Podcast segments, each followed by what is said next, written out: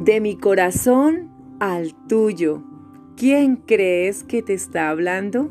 Sí, muy bien, mujer virtuosa, esforzada y valiente. Aquí estoy, contigo siempre, tu amado Jesucristo, quien te ama y te ha escrito estas cartas. ¿Quieres escucharlas?